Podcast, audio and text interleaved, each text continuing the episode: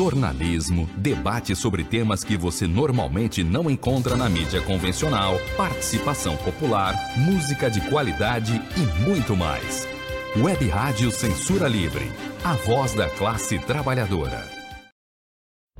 Debate Livre. Temas do Brasil e do mundo na visão da classe trabalhadora. A apresentação: Raoni Lucena. Olá, muito boa noite a todos. Estamos no ar com mais um programa Debate Livre aqui pela Web Rádio Censura Livre, a voz da classe trabalhadora. Hoje é dia 2 de agosto, são 18 horas e 1 minuto. Esse programa vai ao ar ao vivo pelo Facebook e pelo YouTube da Web Rádio Censura Livre, também pelo nosso site www.clwebradio.com e também pelo aplicativo exclusivo da emissora. O áudio do programa também fica disponível no Spotify e outros agregadores de podcast.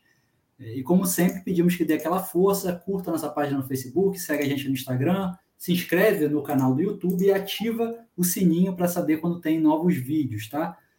É, vocês devem estar percebendo aí, quem está acompanhando pelo Facebook ou pelo YouTube, uma diferença aqui na minha imagem hoje, porque deu um problema na câmera do meu computador e eu estou filmando pela câmera do celular, ao mesmo tempo que eu olho para o computador aqui na frente, então tem um, uma imagem diferente aí, eu não vou estar tá olhando para vocês enquanto eu falo, tá? Mas vai se acostumando, o importante é que o meu som esteja bom aí para vocês. É... E hoje nós vamos conversar com Fábio Bosco, que é coordenador do setorial internacional da CSP com Lutas, sobre Cuba. Né? O tema de hoje é protestos e repressão em Cuba. Lembrando que a Web Rádio precisa da sua ajuda para se manter. Se você quiser contribuir com a nossa emissora, você pode cadastrar uma doação através do nosso Pix, né, que é o CPF aí, 32 954 696 00181, que é o Antônio, é, o nome que aparece lá é Antônio de Pada Figueiredo, que é o jornalista responsável que cedeu o MEI Aí, na verdade, não é CPF, não, corrigindo, é CNPJ, tá? Que cedeu o MEI para o Pix aí da emissora, tá bom? Ou você pode também usar a plataforma Apoia-se. Vai lá no Apoia-se, procura lá CL Web Rádio. CL de Censura Livre Web Rádio. Os dados para o depósito, para o Pix e o endereço do Apoia-se estão no nosso site, também nas nossas redes sociais, inclusive na descrição desse vídeo para quem está acompanhando aí pelo Facebook ou pelo YouTube, tá bom? É, Fábio Bosco, muito, muito boa noite, bem-vindo aí ao programa. É um prazer recebê-lo aqui na nossa emissora. É, Raoni, é um prazer estar aqui mais uma vez com vocês aqui na Web Rádio Censura Livre, para falar de um tema tão importante como é Cuba. É, Fábio, desde o dia 11 de julho, vem ocorrendo uma série de protestos em Cuba. É, foi até relativamente bem coberto aí pela, pela mídia tradicional, saiu em vários jornais, etc. Evidentemente com viés que eles acham conveniente. É... E esses protestos foram fortemente reprimidos aí pelo governo cubano. É, primeiro, eu queria que você falasse sobre esses protestos, né? Quem, quem é que está protestando? Quem são essas pessoas que estão protestando lá em Cuba? Por quê? Qual a razão desses protestos? Enfim, boa noite. Raoni, deixa eu te falar uma coisa. É, primeiro, eu queria falar só um pouquinho sobre a importância de Cuba para nós aqui na América Latina. Tudo bem? Claro, claro. Então, rapaz, o Cuba é um símbolo muito importante para todos nós aqui na América Latina que lutamos por justiça, que lutamos por igualdade. Porque em 1959 teve uma revolução, e essa revolução, é, dois anos depois, ela nacionalizou toda a economia do país, ou seja, todas as grandes propriedades, refinarias, fábricas, elas foram é, nacionalizadas, foram passaram para o controle do Estado. Então, Cuba deixou de ser um, um país em que quem comanda são os ricos, quem comanda é a burguesia. Né? Cuba passou a ser um país, né? É, alguns chamam de socialista, né?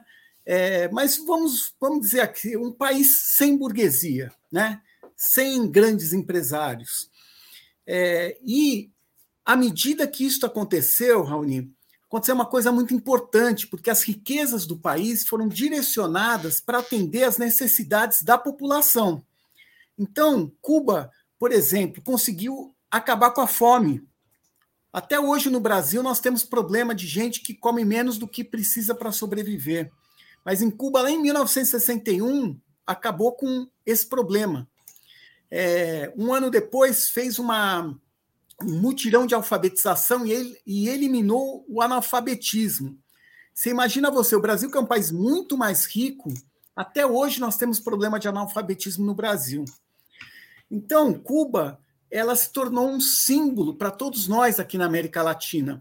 Um símbolo de que, com revolução e com a nacionalização da economia, com o fim da burguesia, é possível eliminar problemas como a fome e também Cuba se tornou um símbolo da luta contra o poderio dos Estados Unidos.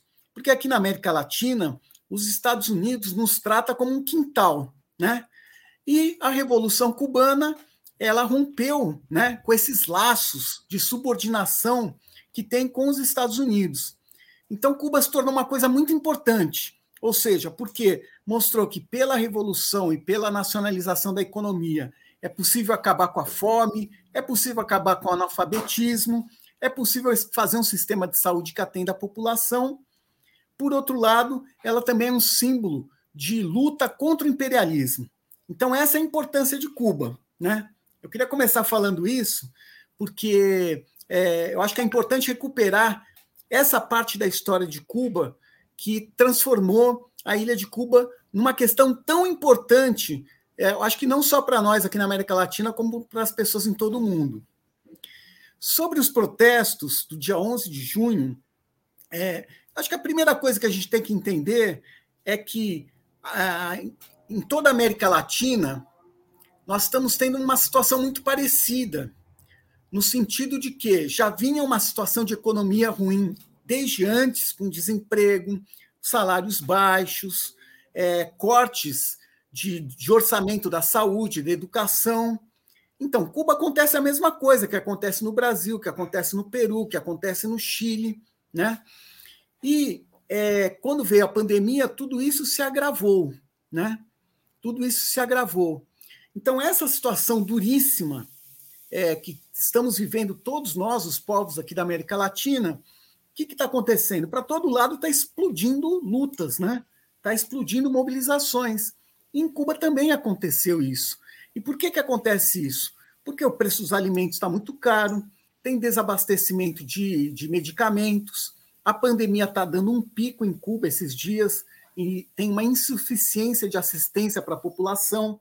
Tem uma província em Cuba em que, que nem a gente viu aqui no Brasil, os hospitais não darem conta de atender todas as pessoas que foram atingidas pelo coronavírus, em Cuba, na província de Matanças, a mesma coisa aconteceu. Então, por esse motivo, as pessoas foram à rua. Só que à medida que elas vão à rua, tem um outro problema. Em Cuba, é, não há liberdades democráticas. Você não tem liberdade de fazer as manifestações. Então, é, imediatamente, essa mobilização que nasce pelas condições difíceis de sobrevivência, certo? Que a população vai lutar para ter mais alimentos, mais acesso à saúde, ela se transforma também numa luta por liberdade, por uma luta contra a ditadura.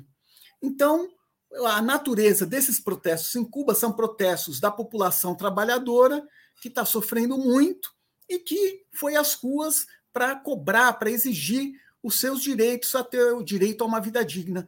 E a mesma situação que nós temos em todos os outros países aqui da América Latina.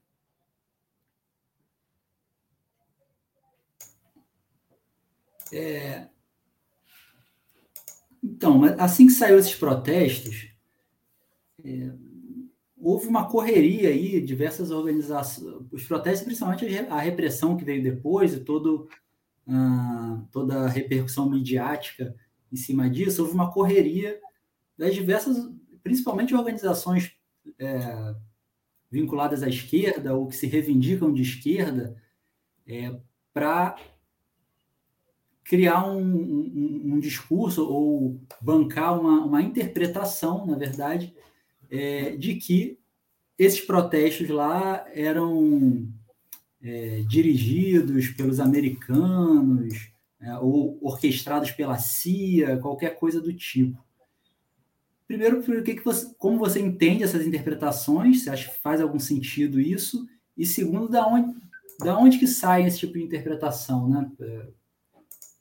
Porque várias, várias organizações, meio que ao mesmo tempo, e sem combinar, imagino eu, é, chegam a essa conclusão mais ou menos parecida, de que tem um, um esquema armado pela CIA, que está pagando ali uns, talvez, um, uns mercenários para fazer, para instigar alguma coisa, ou diretamente forjando uma manifestação. Enfim, tem, é criado diversas teorias aí. Ninguém apresenta nenhuma comprovação, né? mas a teoria está sempre lá. Ou da onde você acha que sai isso? O que, que você acha a respeito? Então, Alni, de novo, acho que é importante a gente voltar um pouco na história de Cuba para entender uhum. essa relação com os Estados Unidos e para entender a repressão contra a população. Né? A Revolução Cubana ela tem, digamos assim, um pecado original, que é a, quando a, os líderes do movimento 26 de julho, que é liderado pelo Fidel Castro, pelo Che Guevara, quando eles tomam o poder, assumem o poder, eles não implantam um sistema de, em que hajam conselhos operários e populares para governar o país. Eles, na verdade, governam através do partido. É um sistema de partido único, só aquele partido tem o poder de existir e de, e de decidir. Além disso, não há liberdades democráticas. Então, liberdade de manifestação, liberdade de expressão. É, por exemplo, você não pode fazer uma greve em Cuba, você vai preso, rapaz. Então, é, isso é um problema que está desde o começo da Revolução.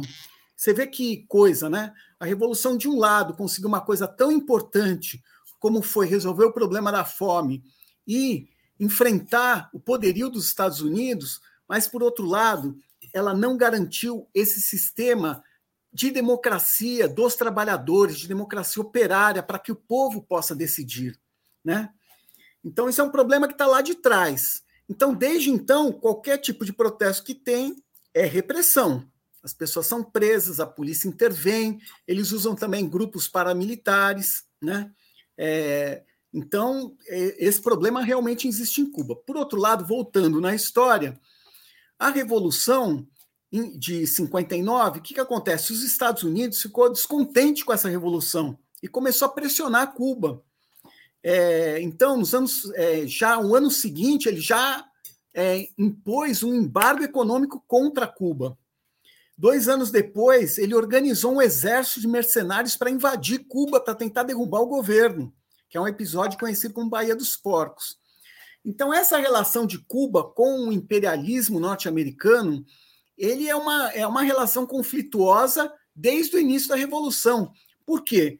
Porque a burguesia dos Estados Unidos não aceita que em Cuba exista um governo que esteja enfrentado com eles, que não acate todas as ordens que vêm de Washington. Então, realmente, os Estados Unidos ele, ele, é, ele trabalha né, contra essa independência de Cuba. Né? O embargo continua até hoje. Agora, essas, esses protestos não tem nada a ver com isso. O pessoal que participa dos protestos, ele é contra o embargo dos Estados Unidos. Ele não quer embargo, porque o embargo prejudica a vida das pessoas dentro da ilha. As pessoas querem ter uma vida digna, elas querem ter uma comida que tenha um preço que ele consiga comprar. Entende? Então, essas mobilizações não estão sintonizadas com os interesses dos Estados Unidos, não são lideradas por agentes da CIA, nem tem participação dos agentes da CIA. Essa mobilização, na prática, ela vai contra o governo, contra a ditadura cubana, mas ela também vai contra o bloqueio imperialista, porque é, a população de Cuba, que mora em Cuba, ela não quer bloqueio, certo?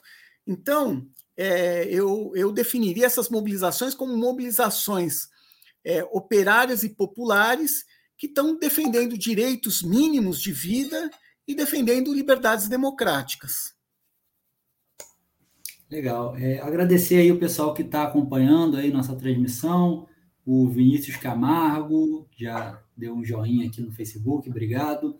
É, a Luciene Almeida também fez um comentário, deu uma boa noite aí pelo YouTube. Obrigado também, Luciene. Antônio Figueiredo também, desejando um bom programa. Muito obrigado aí pela audiência. Você também que está acompanhando a gente por um desses dois canais, pelo Facebook ou pelo YouTube, é, deixa aí uma mensagem, uma pergunta também, que na medida do possível a gente traz aqui para o Fábio Bosco.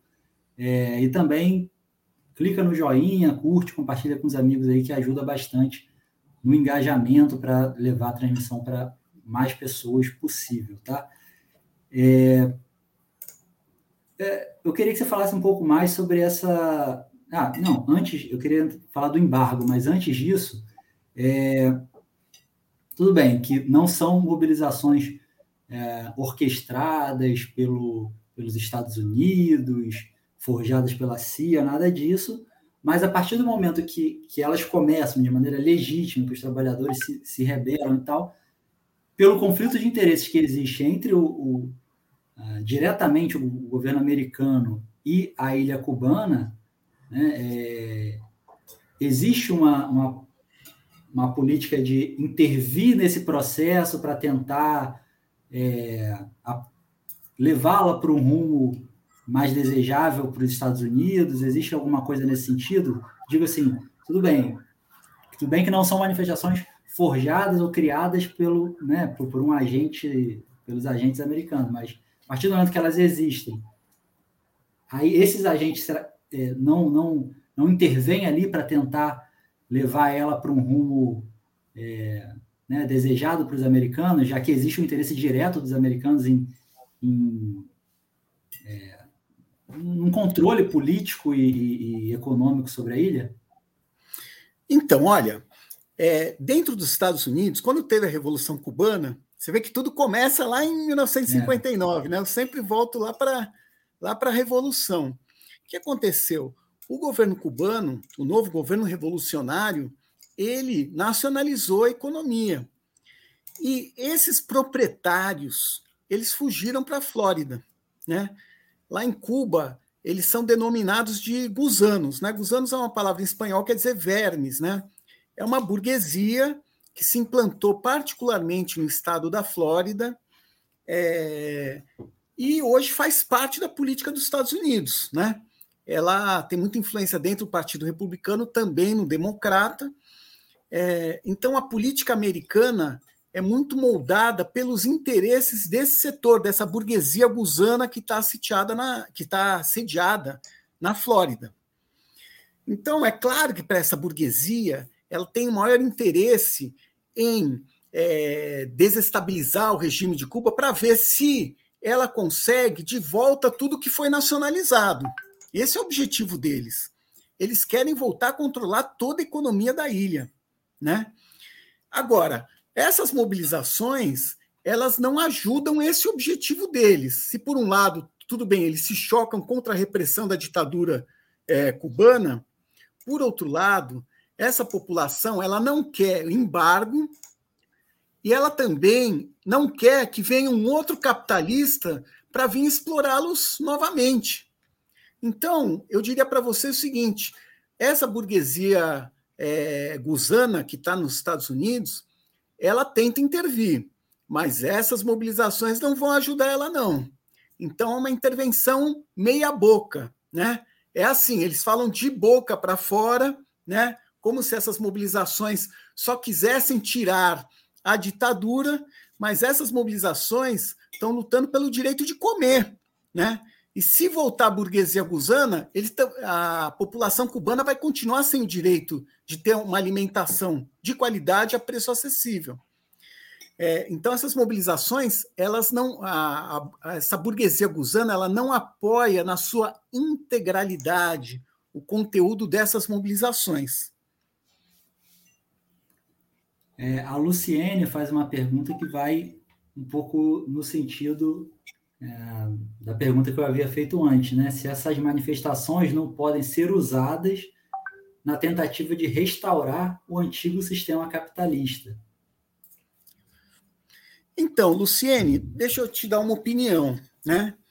É, esse processo de volta ao capitalismo, ele é, ocorreu em Cuba já nos anos 90, já faz bastante tempo, já faz 30 anos. Né?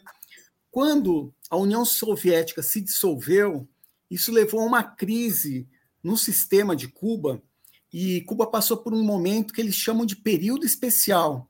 Foi um momento muito difícil, de não tinha combustível, é, tinha desabastecimento, um momento muito complicado.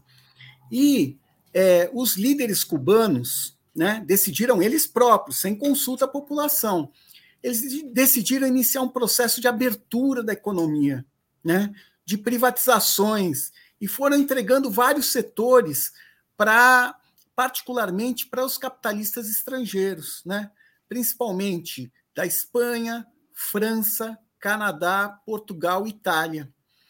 Então, esse processo de que as multinacionais voltam para o país para controlar a economia, esse processo se iniciou lá no início dos anos 90 e ele já avançou muito, né? Hoje, o governo cubano, ele não é um governo anticapitalista. Ele, na verdade, ele trouxe de volta todas essas empresas, né?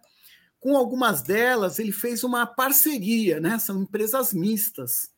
É, e também tem as empresas que são do. O, as Forças Armadas cubanas também têm suas próprias empresas, e tudo isso funciona sobre, sob regras de economia de mercado, que é a economia capitalista. Então, é, o capitalismo ele já voltou para Cuba faz 30 anos. Né? É, agora, o que eu posso entender que você está perguntando, essas manifestações não podem ser usadas pelos Estados Unidos para tentar impor um governo seu em Cuba.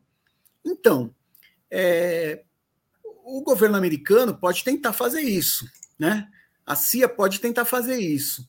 O problema é que essas mobilizações, elas, no seu conteúdo, elas estão lutando para ter comida mais barata. Aí eu pergunto para você, Bota os capitalistas americanos controlando a economia cubana. Você acha que a comida vai ser mais barata? Que vai ter remédio mais barato? Não vai. Então, essas mobilizações, elas são mobilizações legítimas da população. É, não tem, é, nessas mobilizações, não tem ninguém com cartaz falando viva o embargo, né? Volta em gusanos. Não tem isso. São mobilizações que a população está se manifestando para defender uma vida melhor, né? Uma vida é, condições de vida dignas, né?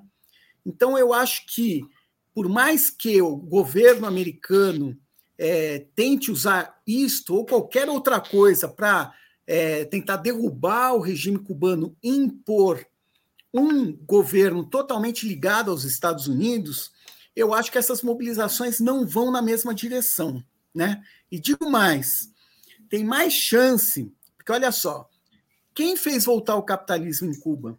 Foi o próprio Partido Comunista, né? Não foi os Estados Unidos, foi o próprio Partido Comunista. Isso aconteceu em outros países, por exemplo, na China, o capitalismo também voltou. Quem fez a volta do capitalismo? O Partido Comunista Chinês. Da mesma forma, o Partido Comunista Vietnamita. Da mesma forma, o Partido Comunista da União Soviética. Ou seja, os partidos comunistas mudaram a sua ideia, né? Antes eles defendiam uma economia planificada, uma economia que a, as grandes propriedades são nacionalizadas, pertencem ao Estado. Só que eles mudaram de opinião e passaram a trazer de volta as multinacionais ou próprias pessoas, líderes do Partido Comunista, se tornavam proprietários de grandes empresas do país. Né? Então, esses, esses esses, é, essa liderança foi quem trouxe de volta o capitalismo. E é, não duvido, viu, que no futuro essa própria liderança abra as portas para a volta dos, da, das empresas imperialistas americanas para dentro de Cuba. O Almir Cesar Filho faz uma pergunta aqui cabeluda. Eu quero botar a pergunta, mas para a gente responder depois do nosso primeiro intervalo de apoio. Ó. É, a pergunta dele é a seguinte: quanto a restauração capitalista em Cuba se assemelha e se difere à restauração da China? Isso dá um tema para uma tese, né? É, depois do, do, nosso primeiro intervalo de apoio, a gente é, conversa um pouco sobre isso. Agora a gente precisa é, ir para o nosso intervalo de apoio. Já já a gente volta. Para quem está chegando agora, a gente está conversando com o Fábio Bosco, que é, é da, da coordenação setorial internacional da CSP com lutas sobre os protestos e, e a repressão em Cuba. Tá? Vamos para o nosso intervalo de apoio. Já já a gente volta.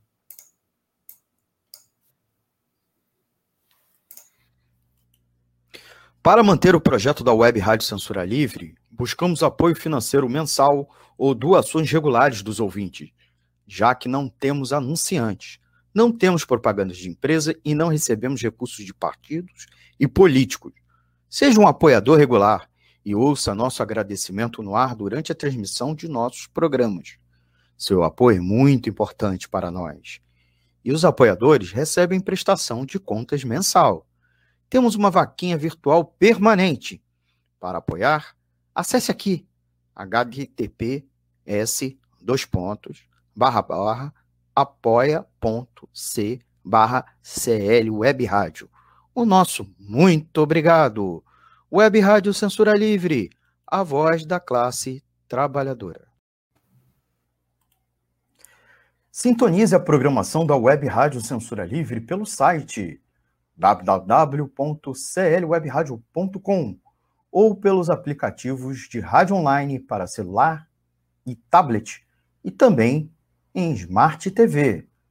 Ouça ao vivo, mas também a exibição em horários alternativos, reprise e reapresentações. Acompanhe também a live ao vivo na página da Web Rádio Censura Livre no Facebook ou pelo canal do YouTube. Não deixe de dar seu like e compartilhar com os amigos nas redes sociais.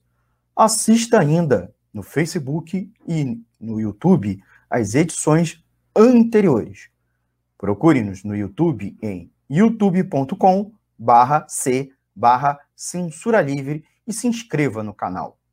Não deixe de clicar no sininho para receber as notificações de novos vídeos. Web Rádio Censura Livre, a voz da classe trabalhadora. Meu Brasil, grande país de um povo forte que merece ser feliz. São mais de cinco mil cidades múltiplas realidades. Em todas elas eu estou. Levo emoções, sonhos, amor para qualquer canto do país. De bicicleta ou de avião, de barco ou de caminhão, sou eu quem ligo esses Brasis. Entrego livros e até urnas para eleição, atendo a todos sem nenhuma distinção. E se você quiser comprar, ou se você quiser vender, tem nos correios a solução. Mas querem mudar toda essa situação. E prejudicar toda a população. Notícias fabricadas fazem todas as jogadas pra enganar toda a nação. Quem é mesmo brasileiro está do lado dos correios contra a privatização. Eu sou brasileiro, com orgulho sou correios, sou amor. brasileiro, com orgulho, sou correio, sou amor. Meu Brasil.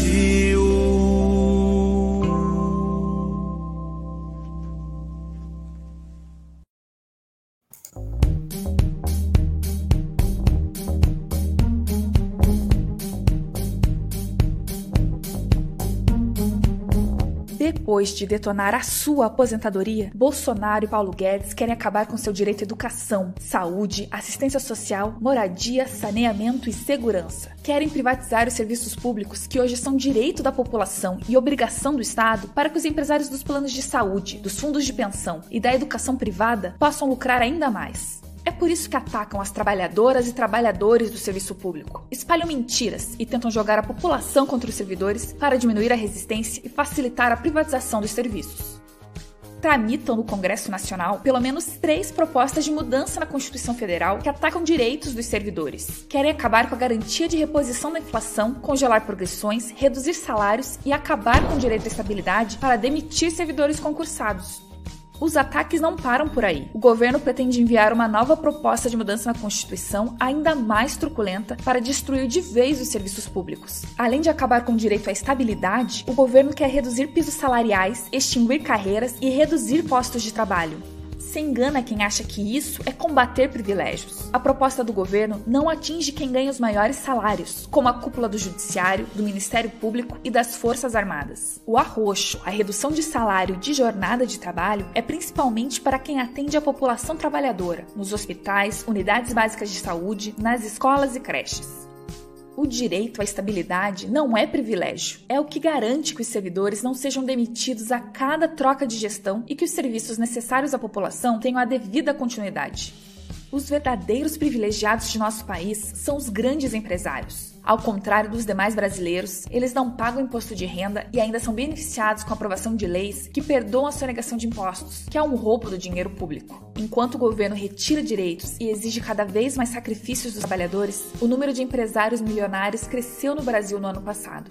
Não permita que destruam seu direito à educação, saúde, assistência social, moradia, saneamento e segurança. Junte-se à luta das servidoras e servidores contra o desmonte dos serviços públicos.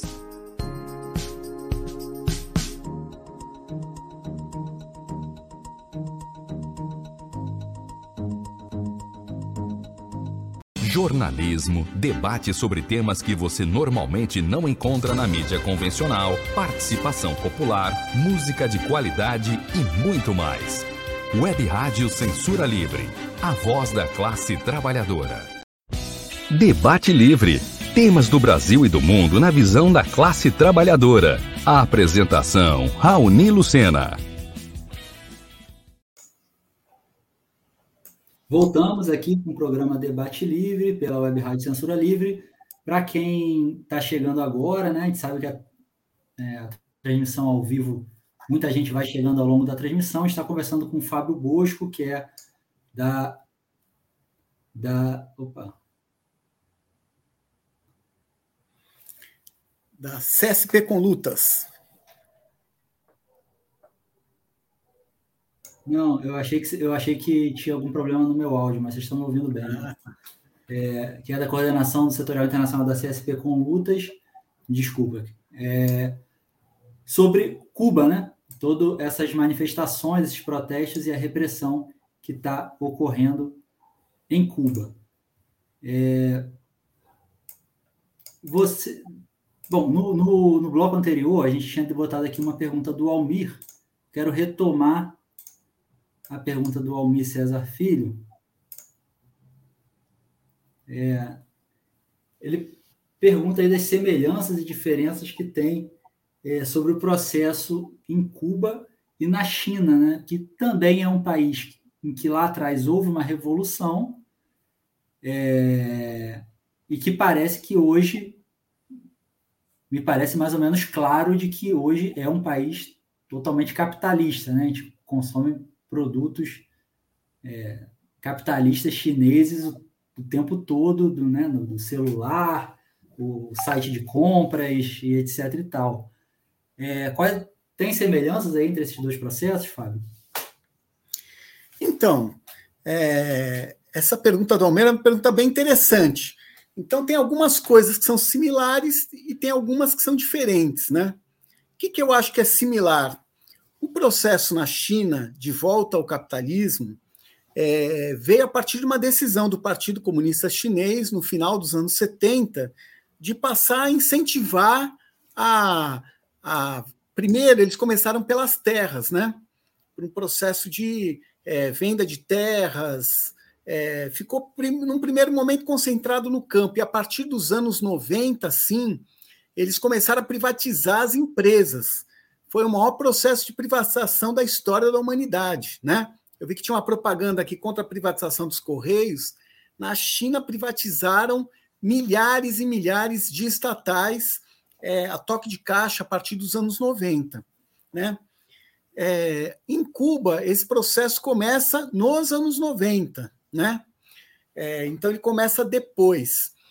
O é, que, que aconteceu de igual e de diferente? Né? Tem uma coisa bem diferente que é o seguinte: o caso da China, o imperialismo americano e os demais imperialismos todos apoiaram esse processo. A China tinha uma relação de, de facilidades para poder exportar os seus produtos. Então, todo esse processo de privatizações e de transformar a China na fábrica do mundo, uma potência exportadora, isso teve o apoio direto das multinacionais americanas, europeias, japonesas, né? E também teve outra facilidade, que foi é, cap, os capitalistas chineses que estavam fora do país, né?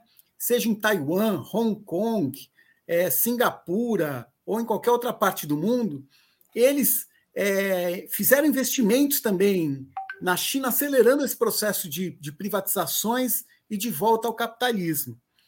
A diferença de Cuba é que os Estados Unidos ele está a favor de que Cuba é, seja capitalista, mas ele quer privilégios para a burguesia gusana que está na Flórida.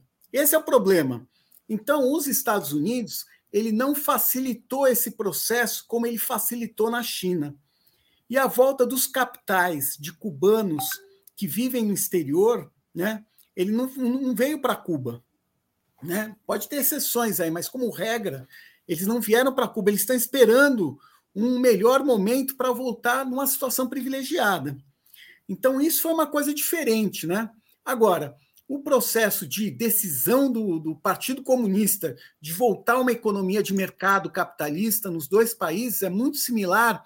E tem uma outra coisa similar, que é a seguinte: na China, esse processo foi consolidado a partir de uma repressão é, terrível que teve em 1989 na Praça da Paz Celestial, que fica na capital do país, em Pequim. Tinha uma mobilização fazia um mês, é, muitos estudantes, mas começou a vir a população mais pobre, 3 mil, 5 mil pessoas ficavam na praça, é, como se tivessem tomado a praça. E aí o governo chinês trouxe tropas de, de fora né, da, da região de Pequim para facilitar que essas tropas aceitassem reprimir, massacrar a, aqueles protestos e depois teve muita dificuldade para entrar, invadir a capital, mas a hora que entrou, eliminou o protesto. Tem um, tem um número indefinido de mortes, mas com certeza mais que mil. É, então, o Partido Comunista Chinês fez uma volta ao capitalismo e com um massacre na Praça Celestial, o que prevaleceu foi uma linha dura, um capitalismo com ditadura. E em Cuba também. Em Cuba, volta ao capitalismo a partir dos anos 90, no período especial, e logo na primeira mobilização que tem, que é uns chamam de maleconaço, outros chamam de crise dos balseiros, né? É, que também foi duramente reprimida, o que prevaleceu em Cuba foi esse modelo de volta ao capitalismo mas com, também com ditadura. Né? A diferença da China é que as empresas americanas entraram na China à vontade. Eu não sei nem te dizer, viu, Almir, quantas empresas americanas tem na China, mas pode contar aí as dezenas de milhares. Em Cuba, as empresas americanas não podem entrar. Não podem entrar por causa da decisão do embargo que vem lá dos anos 60. Então, eu acho que isso é a diferença. O resultado hoje a, a China, que começou esse processo de restauração bem antes, tem um sistema capitalista bem consolidado, uma ditadura também terrível, viu? Terrível. Uma, uma web rádio, censura livre na China, vocês estariam todos presos. É, em Cuba, ele começa depois, ele tem mais dificuldade por causa do embargo americano, mas também prevaleceu essa linha de capitalismo com ditadura. É, você fala aí das empresas americanas que, que não, bom, né, não existem em Cuba, né? são, são, é, são proibidas, tem o sistema do embargo, etc. Mas existem outras empresas internacionais de grande porte, de outros países é, chamados assim, né, imperialistas, em Cuba? Tem, tem, tem. É, o aeroporto de Havana é privatizado por uma multinacional, agora esqueci o nome dela, se não me engano é francesa. A rede Meliá de, de hotéis é, espanhola, ela é uma das empresas mais fortes nesse ramo de turismo que é muito poderoso em Cuba, né? Que é uma parte, digamos assim, é o principal meio que Cuba consegue é, é, moeda estrangeira, né? Moeda forte. É, o Porto de Mariel, que a Odebrecht até teve envolvida aí nessa construção, ele, ele é uma zona franca tem empresas, se eu não me engano, de oito países nessa Zona Franca. Então, e o porto que está mais próximo da Flórida, né? Ou seja, ele é o lugar perfeito para, com o fim do embargo americano, as empresas americanas irem lá aproveitarem essa mão de obra mais qualificada que tem em Cuba por um salário muito menor do que em qualquer parte dos Estados Unidos para se implantar, produzir e fazer muito dinheiro. Então, as empresas é, de outros países, particularmente dos países imperialistas, né? França, Espanha, Portugal, que é um imperialismo mais fraco, né? Itália, Canadá, eles estão têm uma presença muito forte na economia nacional cubana. É interessante isso, né? Porque vende-se uma ideia de que em Cuba é, toda propriedade ou é a pequena propriedade particular da, né, dos indivíduos, é, ou a propriedade estatal, né, como se não existisse grandes empresas capitalistas, quanto mais estrangeiras lá. Né? É, então é interessante essa visão de que existem grandes redes de hotéis e outras empresas é, do, do ramo é, que, que são do, de capital estrangeiro, né? principalmente europeu. É... Viu, viu, Raoni? Se, se você for para Cuba como uhum. turista, você praticamente você só vai ver empresa multinacional, viu? É desde que você chega no aeroporto, você vai para o hotel, você vai para a praia, é só multinacional. Então, é, a, a grande, nessa parte do turismo, nós tem uma hegemonia das empresas multinacionais. E a maioria que... europeia, né? Europeia. Isso, tem canadense também, uhum. mas europeia. É, eu queria que voltar a falar um pouco mais, desenvolver um pouco mais o tema do embargo, né?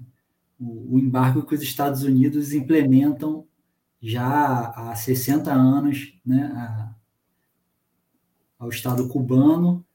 É, e, primeiro, o que, que é exatamente esse embargo econômico? É só não negocia produtos de um país com o outro, enfim, o que, o que, que é esse embargo? Ele fala tanto de embargo, mas as poucas vezes a gente para para explicar o que significa esse embargo, né? o que, que ele é, quais são os mecanismos que estão sendo utilizados aí. É, e qual que é o peso que isso tem na situação econômica e até política também, consequentemente, é, em Cuba? Então, o embargo, ele essa forma, porque tem vários tipos de embargo, tá? No caso uhum. de Cuba, ele nem sempre foi igual. Hoje por hoje, o embargo significa o seguinte: nenhuma empresa americana pode ter investimentos ou comércio com Cuba, exceto quem for vender alimentos, remédios. Exceto alimentos, remédios, o resto, nenhuma empresa americana pode vender, por exemplo, um carro para Cuba. Não pode um computador para Cuba. Não pode.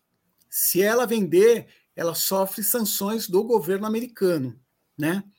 Agora, Ô, Fábio, é... deixa eu te interromper aqui. Uma pergunta, que é uma curiosidade que eu tenho, que eu imagino que, que seja a dúvida também de muitos é, ouvintes aí.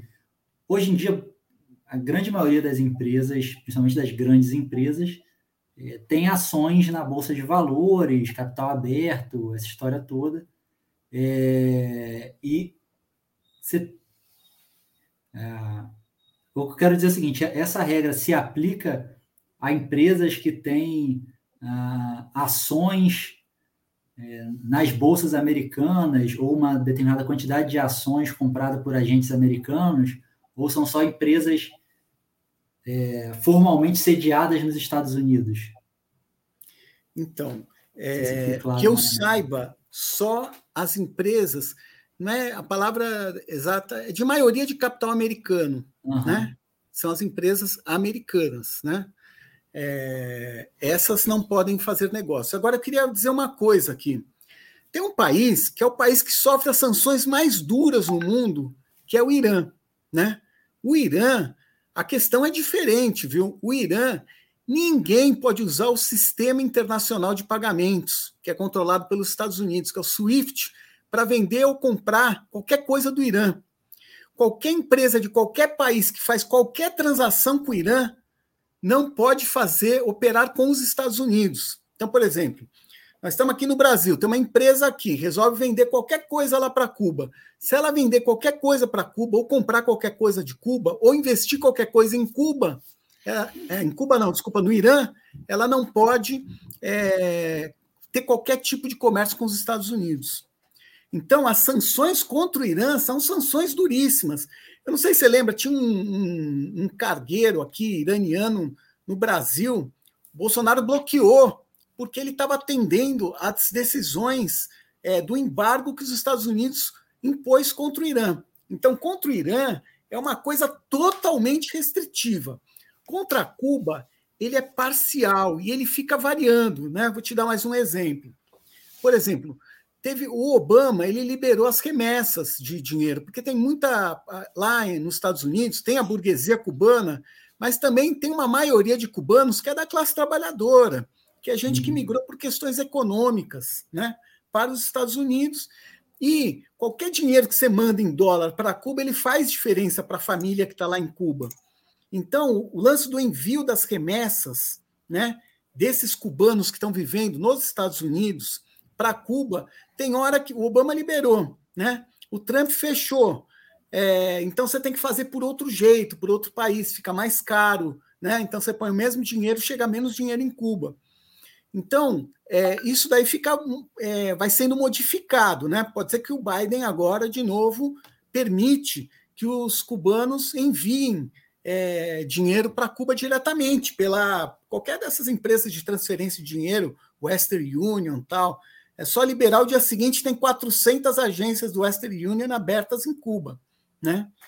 É, então, o embargo contra Cuba, ele varia. Tem hora que ele é mais fechado, tem hora que ele é mais aberto. Né? Neste momento é isso. Empresas americanas não podem ter atividades, investimentos ou atividades comerciais com Cuba, exceto venda de remédios e alimentos. Uhum. Ah, ok. E, e, bom, e aí desenvolvendo isso, né? O, que impacto isso tem na, na economia cubana, assim? É, é, porque muitos, muitos debates que eu assisti, é, as pessoas atribuíam ao embargo a condição é, econômica que, que inclusive, né, que levou, inclusive, as pessoas a protestarem, a se manifestarem, etc., lá em Cuba, né? situação de, de, de fome, dificuldade de acesso a alimentos, etc., atribuiu isso ao é, quase que exclusivamente ao processo de embargo. Queria saber qual a sua opinião. Assim, tem de fato esse peso é, tão grande assim? É, é, é isso? É o, é o embargo que está determinando a situação econômica de Cuba hoje? Então, é, o embargo ele é um problema importante porque ele encarece a importação de alguns produtos que você poderia comprar nos Estados Unidos, então você tem que comprar na Europa ou na uhum. China, certo? Então tem uma perda aí, que é real, e esse problema das remessas de, de dinheiro dos cubanos é, do que estão vivendo nos Estados Unidos para Cuba também é um problema, né? Então tudo isso são dificuldades. Agora, o grande responsável pela situação econômica de Cuba, eu acho que a gente pode dizer que são duas coisas. É, uma que a gente já falou, que é a volta ao capitalismo, entre as empresas capitalistas, aí economia de mercado, então sobe o preço das, de tudo, né? Dos alimentos, dos remédios, de tudo que você precisa para sobreviver. Isso é o capitalismo, né? Agora, tem uma outra coisa que a gente não conversou aqui, Raoni, que eu acho que é importante falar, que é pouco falado, que é o problema do isolamento internacional de Cuba. O que, que é esse isolamento? Né? Por que, que Cuba sofre esse isolamento? Tem uma, uma coisa que, o, que, o, que a Revolução Cubana, lá em 1959, ela começou a fazer, que foi tentar expandir a revolução. A gente pode dizer que o, os métodos de fazer guerrilha estão errados, tal, mas o Che Guevara ele realmente ele queria exportar é, revoluções, fazer uma, duas, dez, cem mil cubas, né? Como ele dizia, né? Mas o Che, o che foi covardemente assassinado na Bolívia, é, nos anos 60 ainda, é, e a política do regime cubano ela mudou. A política do governo cubano deixou de ser exportar a revolução e fazer novas Cubas, e passou a ser não fazer novas Cubas. Isso teve um impacto muito grande lá na América Central, porque no final dos anos 70 teve revolução na Nicarágua, teve revolução em El Salvador, e a política do governo cubano, que era bem influente sobre esses movimentos que lideraram essas revoluções, foi claríssimo foi: não vamos fazer da Nicarágua uma nova Cuba. Então, o que, que acabou acontecendo? Na Nicarágua, os sandinistas tomam poder, eles não nacionalizam toda a economia, eles nacionalizam só as propriedades da, que era da família da ditadura, né, somosistas, é, e a outra parte segue capitalista, depois fazem um acordo uns 10 anos depois, vem eleição, perdem a eleição, depois, quando eles voltam, eles já são o partido capitalista. Né? Eles já são partido burguês, hoje tem uma ditadura na Nicarágua. Mas o que, que acontece? Se lá em 1979 ah, os líderes nicaragüenses decidissem fazer uma nova Cuba é, e nacionalizasse a economia, isso começa a dar jogo, entendeu? Porque aí é Cuba mais a Nicarágua, de repente vence a revolução em El Salvador, El Salvador, você vai construindo uma rede de países que se apoiam mutuamente e que acaba rompendo o isolamento, certo? Agora, a política da, da liderança cubana, desde o final dos anos 70 até os dias de hoje, não é impulsionar novas revoluções, é, revoluções que nacionalizem né, a economia. É, é, é, é dizer que ó, cada luta, cada revolução tem suas próprias características e orienta a não romper com o capitalismo, não nacionalizar a economia. Então, isso levou ao isolamento de Cuba. Isso levou ao isolamento. E esse preço que está sendo pago duramente há pelo menos 30 anos pelo, pelo povo cubano. Então, acho que esse é o fator preponderante, a volta do capitalismo e esse isolamento internacional que teve a ver com uma política consciente do regime cubano a partir do final dos anos 70. É, o Almir faz uma série de várias perguntas aqui a mais, não vai dar tempo da gente responder todas no programa de hoje, Almir. É, mas uma que eu acho bastante interessante, eu acho que ainda dá tempo da gente conversar um pouquinho, é sobre a chamada Nova Guerra Fria, né? uma disputa aí é, que está ocorrendo novamente entre é, Estados Unidos e Rússia e tal. Então ele pergunta é, essa tal nova Guerra Fria pode estar impactando na forma que vem sendo aplicado o bloqueio econômico. E até desenvolve um pouquinho mais, vou botar a próxima próximo comentário dele. É, a China e a Rússia anunciaram é, enviar ajuda humanitária e prometeram fazer grandes investimentos é, em Cuba, eu imagino. E a Europa, em resposta, anunciou também enviar a ajuda humanitária.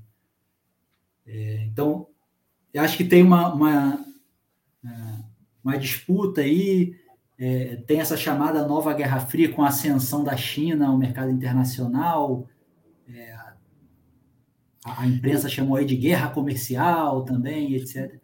É, essa disputa é, então, Raul, tá impactando aí nessa política do, do, do, embargo, da forma como ela vem sendo aplicada? Primeiro, tem uma disputa enorme entre os Estados Unidos e a China, certo? Isso, Isso é um fato da realidade. É, estão disputando é particularmente as, as novas tecnologias, né? Quem é que vai ter hegemonia sobre o 5G no mundo inteiro? Mas tem outras também. Então, isso está tá pegando, isso existe, é real.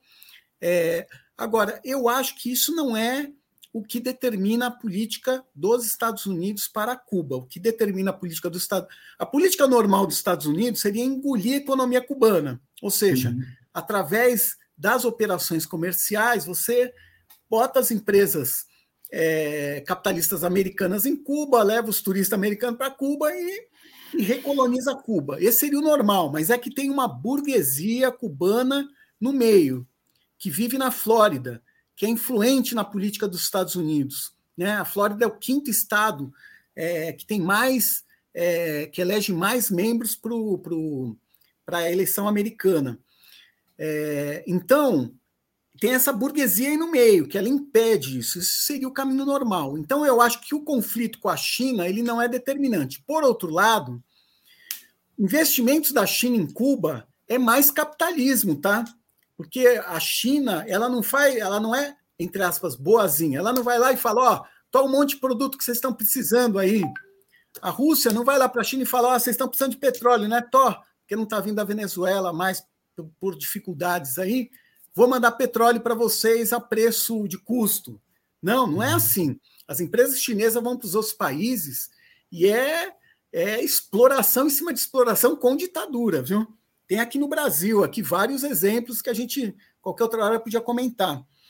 Agora, uh, Raoni, deixa eu só, eu só queria fazer um, um meio minuto aqui, é, chamar a atenção de, de todos os ouvintes aqui para uma questão que é a seguinte: em Cuba, fruto dessas mobilizações de 8 é, de julho, é, tem cerca de 600 presos políticos, que foram presos tanto no dia da mobilização como depois.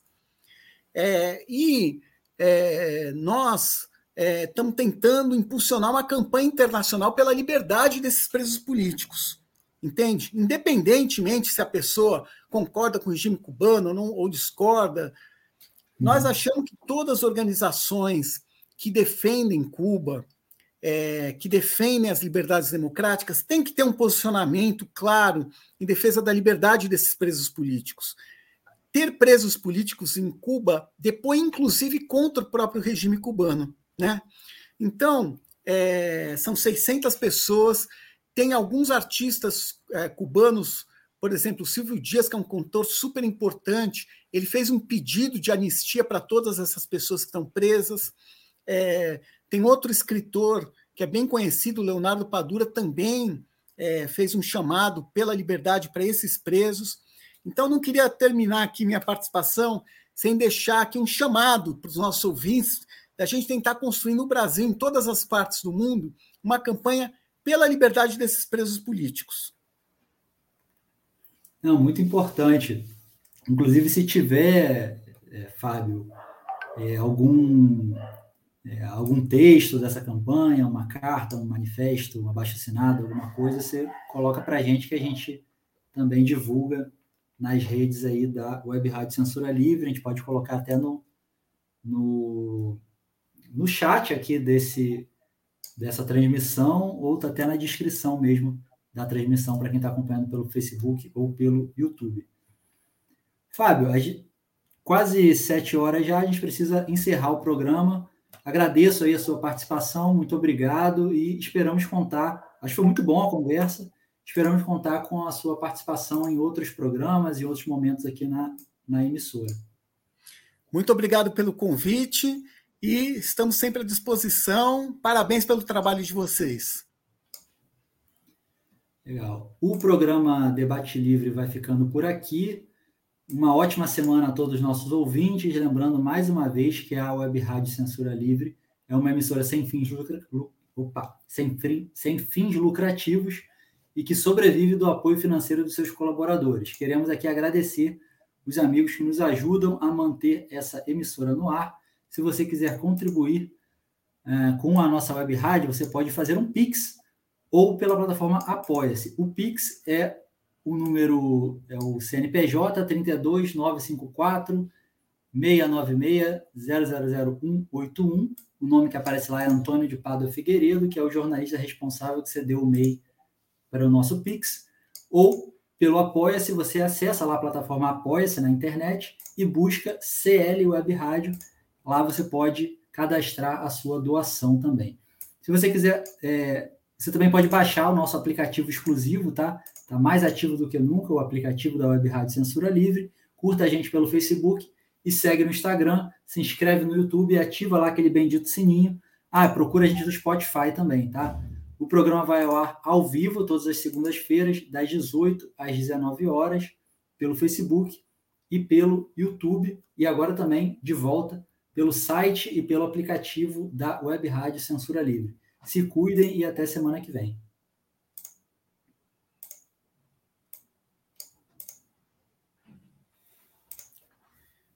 Beleza.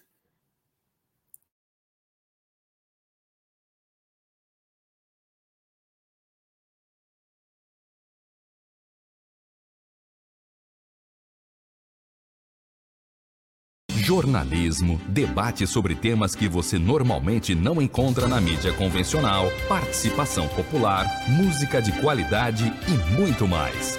Web Rádio Censura Livre, a voz da classe trabalhadora. Debate Livre. Temas do Brasil e do mundo na visão da classe trabalhadora. A apresentação: Raoni Lucena.